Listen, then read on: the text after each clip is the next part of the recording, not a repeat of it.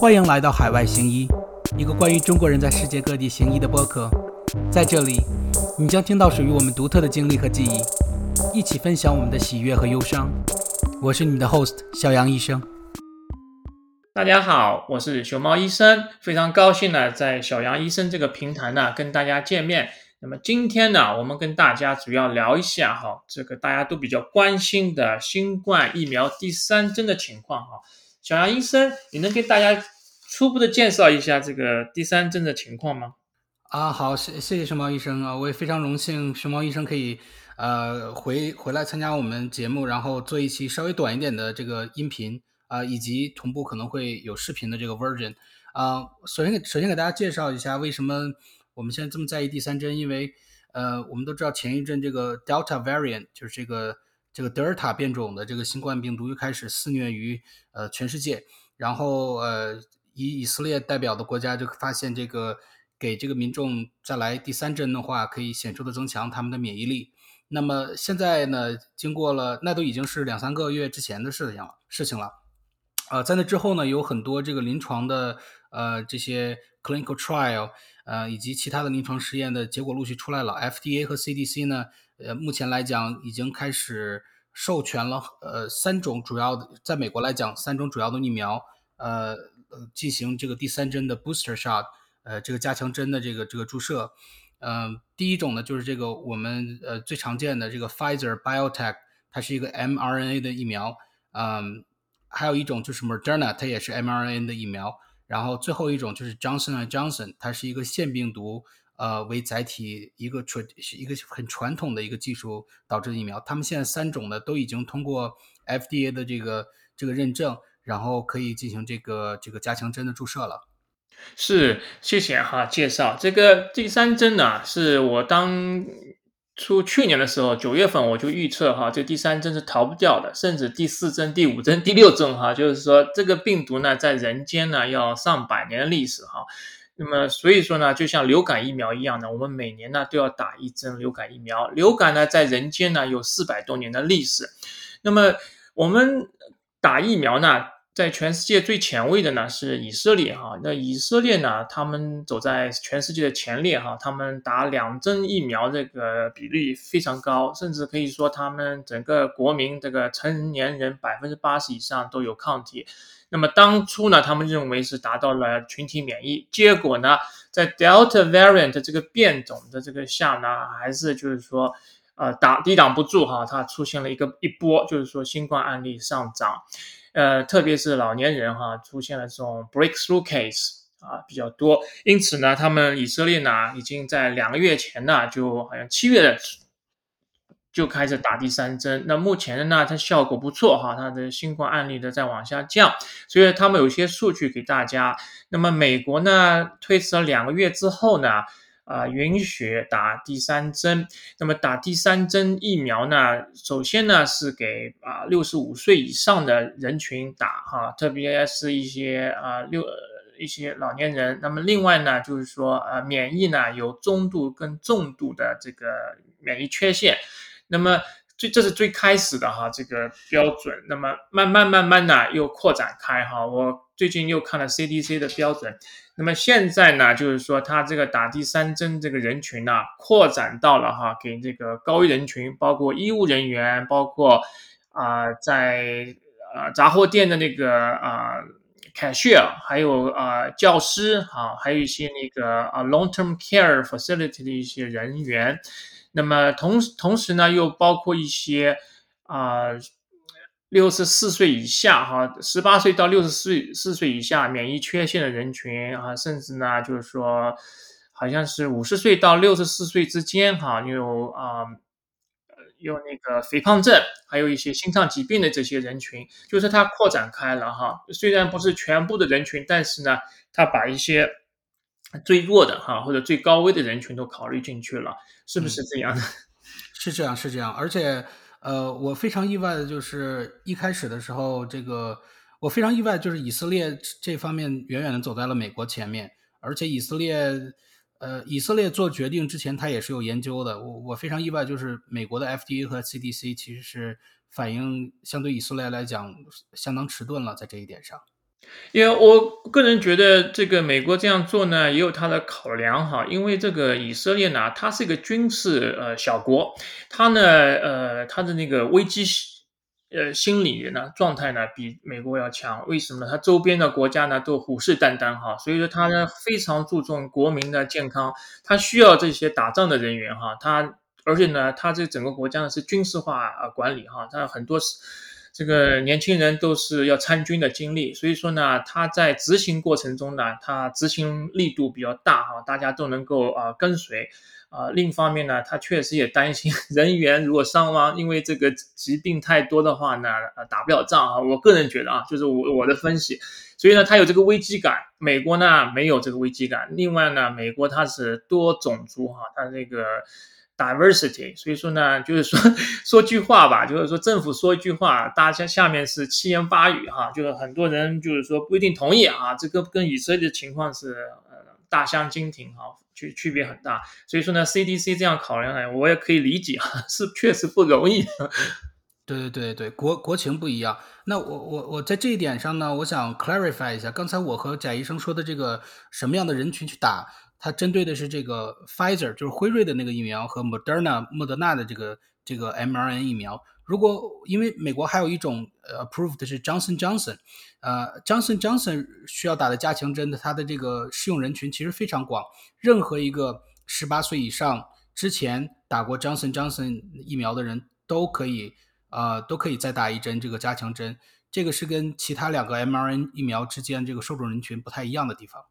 是，嗯，但是呢，呃，熊猫医生哈，我本人对这个啊强生公司的这个腺病毒疫苗呢，我是有点保留的哈，我不是非常的推崇打强生疫苗，这是我有自己的考虑。呃，那么现在呢，美国呢，它比较开放开明，它呢允许 mix and match 这个打疫苗，也就是说呢，前面两针你打了辉瑞或者莫德纳疫苗呢，你可以第三针呢打强生疫苗，或者呢你第一针打的是强生疫苗呢，后面两针呢你可以选这个莫德纳或者辉瑞疫苗啊，或者你打了辉瑞疫苗呢，你第三针可以打莫德纳的这个疫苗。那么另一方面呢，莫德纳的第三针疫苗呢，它的因为害怕大家这个剂那个副作用多嘛，所以它的第三。三针的剂量是前一前面两针的啊一半哈，就是五十毫克，所以呢这是一点区别。那么强生疫苗呢？为什么我有想法呢？因为强生疫苗呢，它等于说是用了腺病毒这个载体，把这个遗传信息到这个人体内。那么这个腺病毒呢，它呃第一针呢，这个打进去呢，人体可能没有什么抗体哈。那么第二针、第三针，它都是用同样的这个腺病毒这个载体的话呢，势必哈这个人体呢会有一点这个抗体了，那个有效率可能会下降哈。这是我的考虑。但是呢。对于十二岁到二十九岁这个啊男生哈，这个年轻人来说，如果打这个辉瑞或者莫德纳疫苗呢，它存在哈出现这种心肌炎这个考呃那个副作用。那么所以说呢，有些年轻人讲哦，那这样吧，我就啊打这个强生疫苗，可以避免这种情况。那么我觉得呢，这种可能呃这种。考虑呢也是呃可以的哈，所以呢这个啊这个 podcast 呢跟大家都讲一下哈，都全面的知道一下情况。嗯，而说到这个心肌炎呢，其实这个前一阵特别有争议，因为这个心肌炎，我记得就前一阵朋友圈吧，就看到大概一两个月之前，大家都疯转啊，说这个导致心肌炎啊，然后学生不应该打什么之类。但是其实大家一直没有考虑到，就是。你打了疫苗可有可能会有心肌炎，但是你不打疫苗，你得了新冠，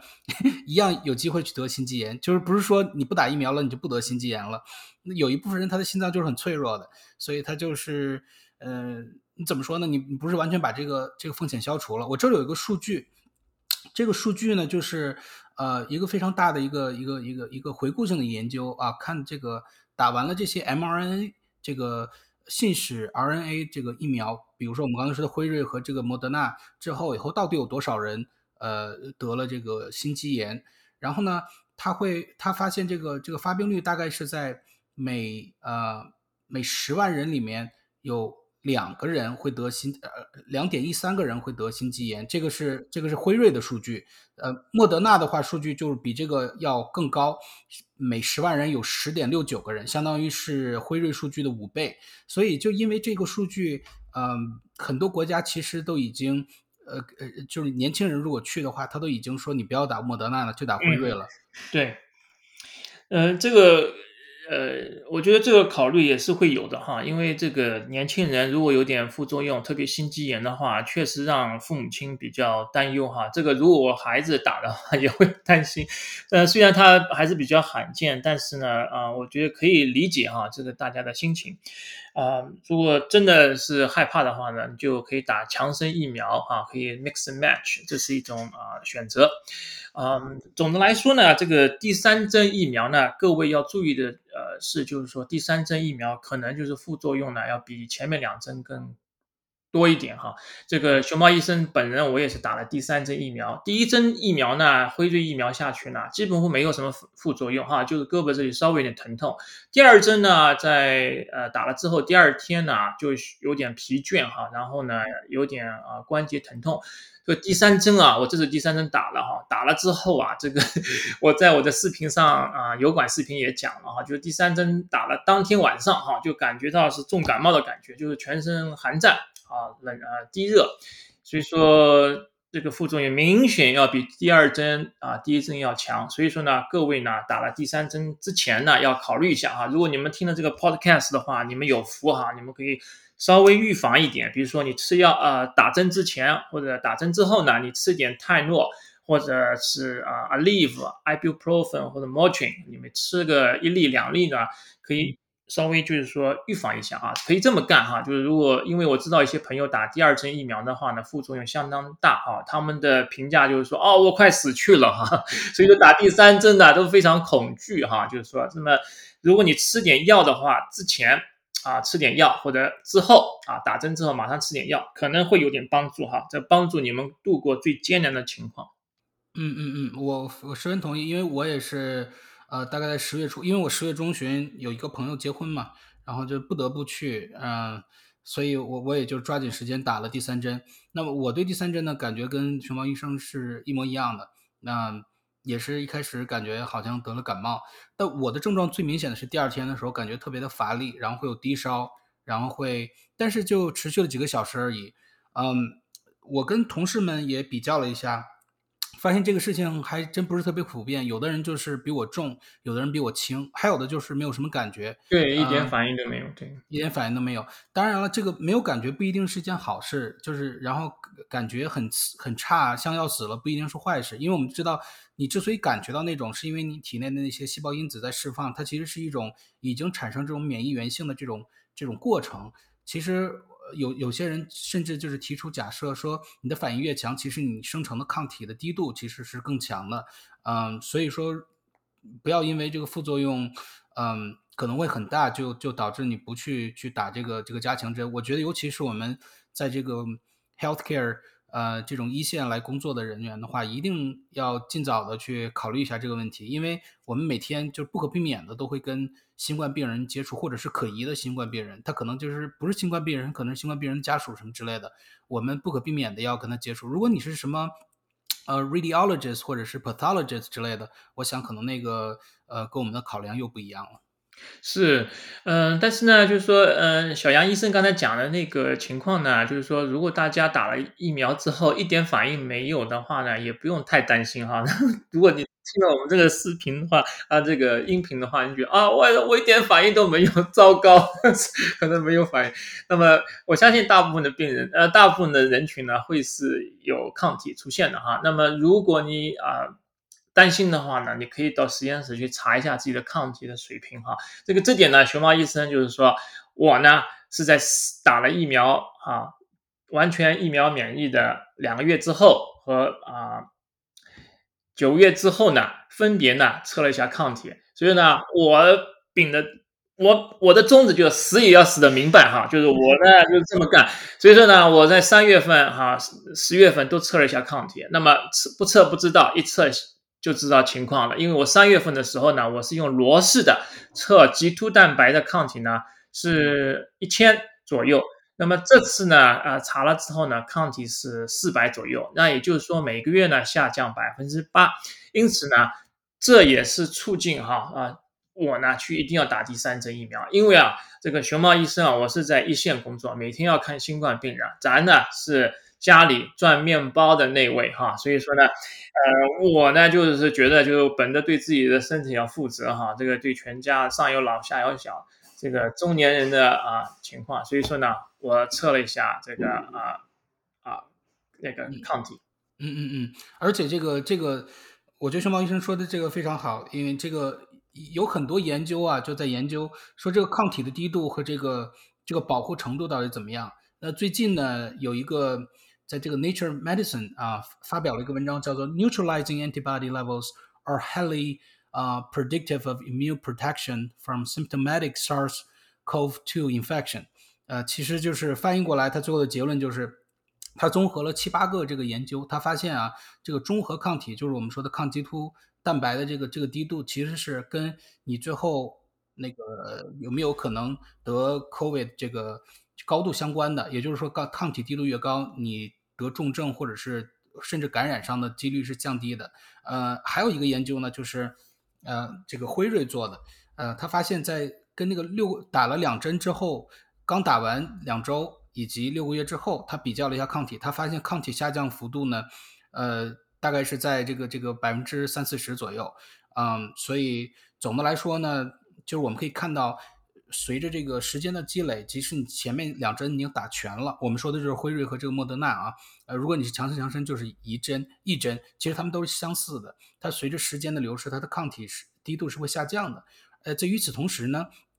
病毒又是在变异，它会有出现各种像这种 Delta 这个这个变种，以及将来可能还有什么其他更更那个更无厘头的一些变种出来。所以这两者在一起的话，就让我们这种在前线的医务人员十十分的高危。呃，在这个英国的这个 British Medical Journal 呢发在前前前几个月发表了一个这个 Occupational Risk of Severe COVID-19 啊，是一个前瞻性的这个这个队列研究啊，他就发现。呃，我们 healthcare worker 跟其他的 essential worker 相比都是最高的。我们我们即使什么都不做，我们跟其他的就是控制体重啊，什么什么其他的风险因素都控制住的话，我们的患病因素，呃，我们的患病概率比他们要高个七点四三倍左右。哇，谢谢，我以前还不知道。真的是非常高，而且你知道第二位是什么？第二位是什么？social worker 或者 educational worker，就那种呃什么 social worker 呀，什么社工啊，还有老师什么之类的，他们是排名第二，他们只比正常的人多一点八四倍，我们是比正常人多七点四三倍，我们是傲居所有职业里面最高危的群体。所以我觉得，即使很多人可能会说啊，你不应该咋怎么样，但是如果说你真的是临床上。天天跟新冠病人去接触的话，我强烈建议你考虑一下，因为我们的风险确实是比其他群体显著性的高个三四倍至少。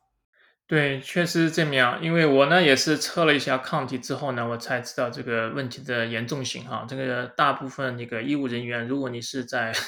就是说那个小杨医生还是比较年轻哈，小杨医生你还比较年轻。那个如果大部分的呃就是呃医生吧，他这个岁数也大哈，如果你。啊，比如四五十岁、六十岁的话呢，我还是建议你们就是说，或者你就测一下抗体哈，就是说知道情况，或者你就打下这个第三针疫苗，我觉得还是需要的。如果你不是医务人员的话，你是中年人的话呢，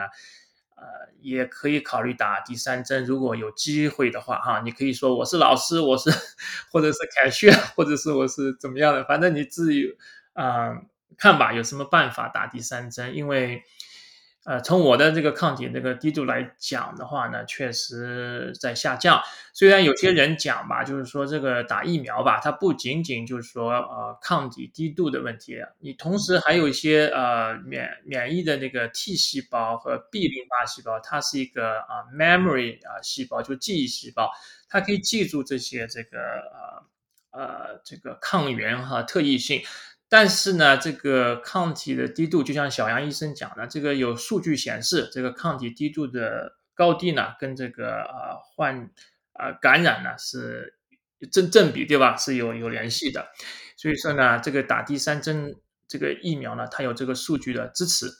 说完这个话题以后，我想插一个我们同事的一个非常奇奇思妙想的这么一个一个策略啊。我们有一个同事，他是一个香港人，然后呃，他不是香港，他是香港。人的后代，然后是在这边长大的，然后我们就在聊打第三针的问题。我打完第三针了嘛，我就问他，我说：“哎，你什么时候打你的第三针加强针啊？”他跟我说：“我现在不想打。”他这个人其实非常保守的，他就是扣这 pandemic 来了之后，他都不跟人接触了，他每天就时时刻刻跟我们接触的都带那个 N95，就可以说明这个人有多保守了。啊，他就跟我说他不打，我说：“哎。”你按理来说你不是很 conservative 吗？你为什么不打这个加强针了？他跟我说，因为我们今年还会有这个 flu season，因为我们在医院里工作都知道，这个 flu season 就是大概在十二月份到这个下一年的三四月份左右，其实是非常忙的时候，冬天病人会激增。呃，在以前的时候是因为流感，现在可能因为新冠、流感还有其他一些呃事情都会让病人激增。他就想说，他说既然这个抗体的低度啊会随着时间而渐渐的减低。我不如十一月份的时候就打，instead of 这个十月份打，因为十月份打的时候呢，我十一月底的时候，我的抗体就会达到我的峰值，然后这样十二月份的时候有这个 flu season 啊，病人一窝蜂全过来的时候，我就是免疫力最强的，所以就是我我想跟大家分享一下，还有这么一个奇思妙想的这么一个策略在里面。呃，我觉得可以哈，这种各种各样的观点都可以哈，就是说你对自己负责任啊。但这个我觉得对年轻的医生来说哈，比如说十八岁啊啊，就不是十八岁，就是说医学生啊，就是说二十几岁啊，二十三岁吧，二十三岁以上啊，三十岁以下的这个年轻医生的话呢，他们这个免疫这个能力是挺强的。所以说呢，你也可以测一下抗体先啊，因为你测了一下抗体之后呢，如果你的抗体浓度啊低度比较高的话呢，呃，或许你可以等一下，你不需要马上的打第三针疫苗，因为接下来啊，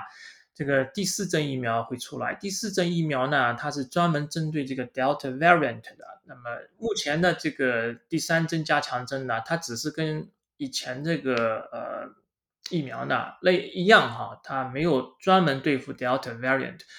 啊，所以说这也是我当初想等一等，但是呢，看到这个抗体低度下降这么多，我也觉得需要打了哈，就这个概念。是是是，这个其实是挺挺不是那种一刀切的这么一个答案，跟每个人都不一样。像对于我们这种 hospital 来 hospitalist 来讲的话，每天我们就是临床一线，跟病人实打实的接触的，有的时候离得很近。呃，对我们来讲，你你永远就是就像掷骰子一样，你永远不知道下一个病人是有多重，然后会不会就是有很多这个 viral particle，然后就会让你感染上。所以早打可能就是自己心理上就有这个 peace of mind，你就不会总想这件事儿了。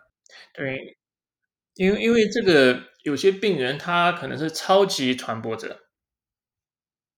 他的病毒的浓度特别高啊，像我们医院就有一个。超级传播者把十一个护士都感染上，你说这 哇啊！所以说这个这个就是说我们是在一线，你不知道下一个病人是怎么样子啊，所以所以说这个就是说各位自己衡量吧。如果不是在一线的医生啊，或者一线的医务人员的话，你可以稍微等一等啊。就就我们今天这个这个 podcast 呢讲了，基本上都全乎了哈，都全乎了。这个小杨医生对不对？对。那个我呢，在临床上呢，也看到一些啊病人，就是说他打了疫苗之后，他抗体浓度特别高哈。那我看到一个病人，他这个罗氏的检测的这个基突蛋白的抗体浓度是两千五还是三千？反正呢，他出现了这个血小板减少这个问题，他的血小板减少到几乎为零。呃，所以呢，这也是我为什么啊有一种。担心哈，我认为呢，这个抗体呢越高呢，不代表一定是好的事哈。就是说，这个抗体浓度越高的话呢，啊，说不定也有可能产生一些问题。所以呢，各位听了这个视频啊，这个 podcast 的这个音频的话呢，你们自己做决定哈。我们呢，就是说，呃，两位医生呢，就相互交流啊，跟你们讲一下目前的大大的 picture。熊猫医生说的对，我们这个我们不，因为我们不是你的医生嘛，所以我们也不知道你具体情况，所以我们只是把这个信息放出来，大家就就是听一个，就当做学个东西，然后不要把它当做就是哦杨杨医生说，或者是这个熊猫医生说一定要去打或者怎么样，因为我们不是你的医生，所以就是很难给你这样的一个具体的建议啊。而且我感触感触特别大，就是您说的那个血小板降血小板降降低的这个例子呢。呃，其实是有一个非常悲剧的这么一个一个人，就是佛罗里达的一个医生。对对对，哎，他就是在辉瑞那个疫苗刚这个这个紧急得到授权之后，他就是第一批打的。他是一个妇产科医生，他在五十多岁左右，身体还很健康，身体非常健康。但是很不幸，他打了辉瑞那个疫苗以后呢，呃，在好像是打完疫苗三四天左右，血小板开始下降，然后就入院，然后最后血小板降到零，然后最后去了进了 IC，哎，脑出血，然后最后血血小板降到零以后，脑出血，最后在 ICU 死了。嗯，怎么说呢？这个这个问题很难避免，因为意外每天都会发生，然后他可能，嗯，有很多人说这个是不是这个这个。呃，就跟辉瑞疫苗有关，或者跟莫德纳疫苗或者什么什么疫苗有关。目前来看呢，因为全球已经这么多亿的人打了，发现其实它血小板减少的概率没有显著的增加。对，所以所以呢，你你很难说，但是是概率是概率，它发生在到那个人身上，它就是百分之百。所以对啊，永远要考虑到这个，永远要看到硬币的另一面。我的意思。所以说，我觉得有条件呢，可以测一下抗体先哈，这是我个人的决定。就是说，如果保险公司不付的话呢，你付五十到一百美金呢，你就自己测一下哈。这个东这这东西的话呢，就要对自己的身体负责。